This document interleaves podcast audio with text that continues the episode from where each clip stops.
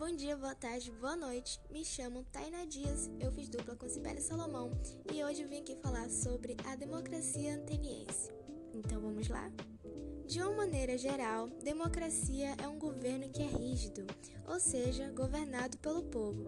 E o pai desse modelo de governo foi um ateniense chamado Clístenes, que foi eleito magistrado no ano de 509 a.C.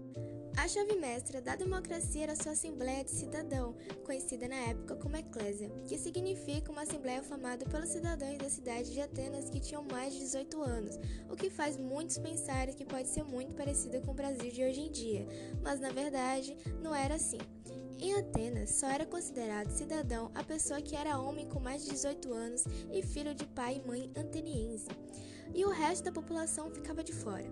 Então, escravos não votavam, brasileiros que viviam já também não tinham esse direito, inclusive as mulheres que ficavam de fora do processo político. Quando esses jovens tivessem idade e maturidade para participar, eles iam até Ágora e lá participavam do voto direito, uma maneira diferente de hoje em dia, que é chamado de democracia representativa, que aqui no Brasil escolhemos um representante e ele toma as decisões políticas e não se pode fazer quase nada. Diferente de como era em Atenas. Lá os homens iam até a praça e lá decidiam diretamente os rumos da cidade. Além de escolher seus representantes, eles serviam como uma justiça da cidade. Decidiam até se uma pessoa ia perder seu poder político por 10 anos, o que aqui no Brasil é muito próximo de um impeachment, só que lá era chamado de ostracismo.